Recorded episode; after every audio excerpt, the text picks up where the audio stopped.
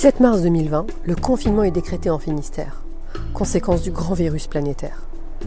J'ai aménagé au bout du monde il y a un an pour écrire. Ce printemps, si singulier, est l'occasion de me souvenir. Né sous le signe du confinement il y a 53 ans, j'ai rassemblé 60 anecdotes confinées, tantôt romantiques, tantôt volcaniques, aventureuses et malicieuses. Un podcast inédit. Balade confinée. Bonne écoute.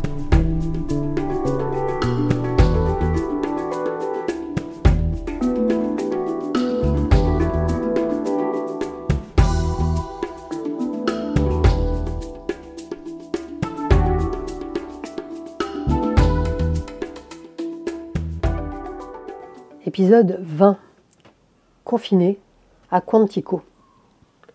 Au bureau, ça ne va pas. Je redoute de croiser Christophe comme une victime tressaille face à son bourreau. Il ne prend aucune initiative à mon égard. Lâche et silencieux un jour, lâche et silencieux toujours. Je sombre. Le cheveu gras, je transpire la dépression. Je demeure néanmoins une dire comme efficace et efficiente, vive et agile, qui n'en laisse rien paraître de ce mal-être gluant et dégoulinant, intime et personnel. Le tenir à distance requiert de ma part une somme d'efforts immodérée. Quand je reviens, je découvre que Christophe a recruté une assistante qui est désormais mon interlocutrice, une blonde comme l'étaient ses ex, une blonde comme il eût aimé que je le devienne. Il insistait pour que je me colore les cheveux, que je les lisse, que je les attache au moyen d'un gros bandeau à la Brigitte Bardot. Il y a tout de même deux ou trois aberrations comme celle-ci auxquelles je n'ai pas cédé. Les jours passent, et l'assistante mue. Elle n'est plus blonde mais brune, le cheveu hier lisse, aujourd'hui ondulé. Si la veille je porte une jupe et des bottes, elle affiche le lendemain cette même tenue. Quand j'arrive en jean et basket, demain ce sera son tour. Chaque jour il en va ainsi. Désormais à midi, Christophe part déjeuner avec cette fille sans personnalité, tous les deux dans sa décapotable, cheveux au vent. Le soir, ils partent ensemble et le matin, ils arrivent en cab. Quelques collègues frappent à la porte de mon bureau, me demandent ce que je compte faire ceux-là même qui m'ont dit à mon retour Alors ça y est, tu l'as fait passer Il persiste. C'est gênant, cela ne peut pas durer. Mais rien, je ne compte rien faire, il n'y a rien à faire. Les plus gênés, ce n'est sans doute pas eux. De quoi se mêlent-ils à la fin? Ils essaient de me protéger, mais tout m'agresse, eux m'agressent. Ma grand-mère Mamé décède. Avec mes parents, nous nous rendons à Brest pour les obsèques. Je me sens fragile, l'impression d'avoir contracté la maladie des os de verre. Je ne vais jamais pouvoir m'en remettre de la mort de mamie que j'aime tant. Pendant le trajet, Paris-Brest, je me fais la réflexion que les parents ne sont pas destinés à être parents, mais grands-parents.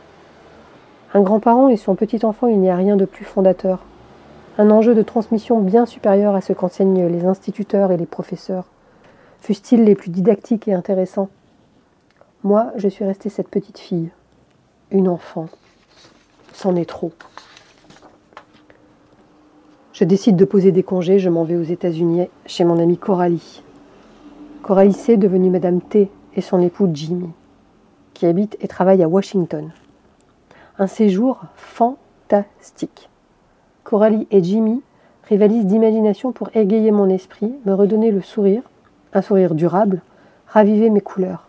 Ils se montrent si présents, si discrètement présents, si subtilement présents. Seul, je visite les musées de la capitale néoclassique des États-Unis. Le soir, je les attends dans l'appartement américain spacieux de leur résidence, où le sous-sol abrite une buanderie et une conciergerie, comme dans le thriller de Barbette Schroeder. Jeune fille partagerait appartement. J'observe mon amie, si petite et si blonde, tout apprêtée, douce en apparence, qui dépose son arme et sa plaque FBI d'un geste puissant. Elle l'enlève de sa ceinture telle Calamity Jane et me rassure. Tous les trois, nous visitons New York, Long Island, où nous sommes hébergés chez les parents de Jimmy et où nous bénéficions de petits déjeuners gargantuesques. Georgetown, les Twin Towers, le Crystal Building, le préféré de Coralie, tellement cinématographique. L'Empire State Building, si fashion, où l'ascenseur nous élève en quelques secondes à peine au sommet du 103e étage. Le Rockefeller Center, mythique. La Statue de la Liberté, un tour de Manhattan en barge sur l'Hudson River. Nous ignorons bien sûr que les Twin Towers, l'année suivante, n'existeront plus. Un parcours touristique quasi obligatoire au cœur de la Grande Pomme. L'avantage de découvrir les States avec des cops, c'est qu'ils ont des privilèges à nul autre pareil. Le FBI et leur bureau me laissent de marbre, administratif. Le Capitole et le Pentagone, spectaculaires, de véritables fourmilières. L'impression d'être plongé en plein cœur d'une série télé. De Quantico, je garde le souvenir le plus impérissable. L'université des Federal Agents. Ville fantôme, cachée en pleine forêt, dans laquelle les flics se forment, s'entraînent au stand de tir, imaginent des jeux de rôle et des cas de figure extrêmes dans des espaces reconstitués comme des décors de cinéma. Ils sont alternativement flics, voyous, victimes. C'est curieux?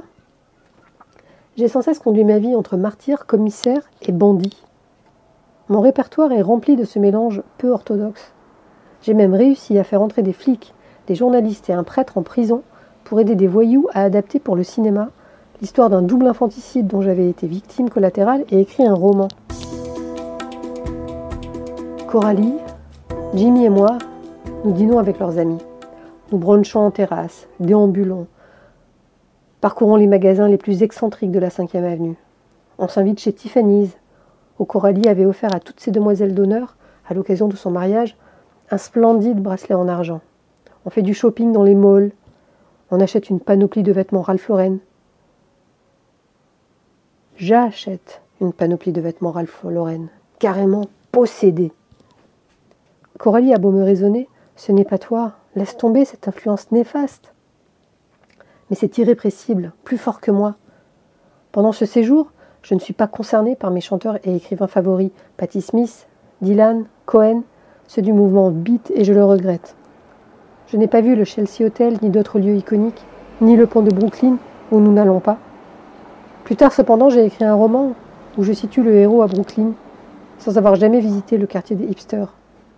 J'avais pourtant l'impression de le connaître comme ma poche. Je garde un merveilleux souvenir de cette parenthèse bienvenue, de l'accueil de mes amis. Ce que je retiens, c'est cette incroyable capacité d'émerveillement renouvelable à l'infini qui transcende tout. Au retour, le taxi me dépose devant la grille de mon appartement. Boulogne-Nord est sombre et figée. La résidence se dévoile froide et sinistre, exposée sans soleil, en face des arbres touffus du bois, là où se prélassent les rats puants et les putes exsangues. Je me demande comment je vais réussir à payer seul ce loyer disproportionné à présent. Comment vont se dérouler nos retrouvailles, à Christophe et à moi, au bureau et ici je monte les quelques marches, pousse la porte vitrée de la résidence. La gardienne m'a vu arriver. Je voulais vous dire, votre ex, il est venu pendant votre absence. Ça va vous faire un choc, mais il y a pire. Il a décidé d'emménager dans l'appartement d'en face avec une autre jeune femme. Ils doivent signer cette semaine avec le propriétaire. Si vous avez besoin. Elle pleure presque, cette compréhensive, discrète et aimable gardienne. Combien de fois l'ai-je sollicité dès qu'une araignée pénétrait dans le studio? Ma peur panique me figeait. À chaque fois, elle abandonnait tout pour venir à ma rescousse. Un matin, l'araignée était noire, velue et énorme dans la baignoire, sans doute rentrée par la fenêtre qui ouvrait sur le jardin. Tétanisée, j'avais refermé la porte et attendu la gardienne en peignoir, alignée comme un menhir en granit de Carnac. J'avais appelé Patrick, mon assistant, et l'avais prévenu de mon portable, de mon probable retard. La gardienne n'avait pas pu se libérer immédiatement. J'avais pris ma douche aux alentours de midi seulement, et j'étais arrivée au bureau en début d'après-midi.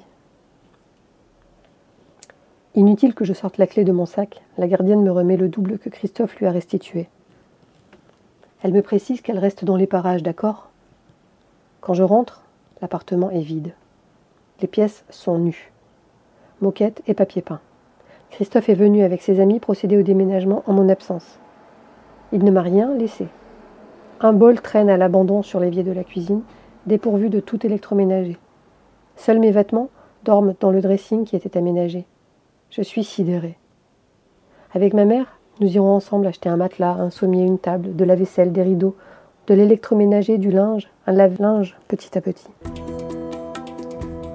C'est à ce moment-là que je décide de reprendre mon piano d'études et des cours, la lecture aussi, et l'écriture, qui me sauvera et me permettra d'accéder à mon autre vie, je me mets à écrire dans une urgence et une nécessité indomptable, comme une révélation. On parle parfois d'écriture automatique, peut-être bien. Seul, je ne réussis pas à rester là dans ce deux pièces glaciales. Je demande à mon ami Leleu de venir vivre avec moi. Il accepte. Je dors dans la chambre et lui dans le salon. Je me souviens de l'odeur du lait chaud le matin, moi qui déteste le lait, comme je déteste le chocolat, des odeurs si fortes, sirupeuses et écœurantes. Et de la musique à tue-tête.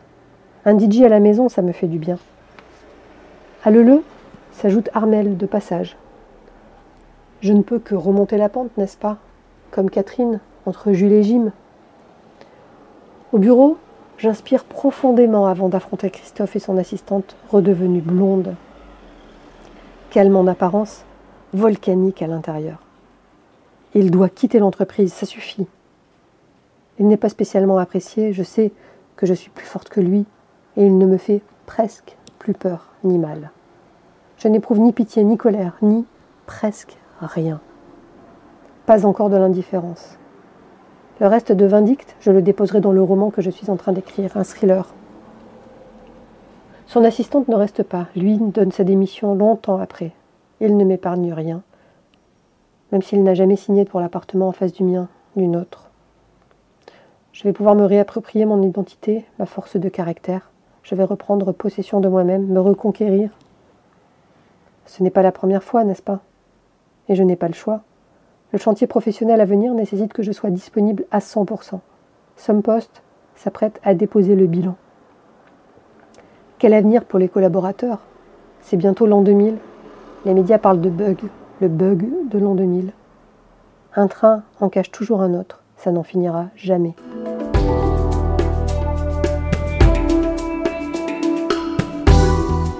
Balade confinée est une création originale de Isabelle Kevorkian, musique et arrangement par Emmanuel Dupuis.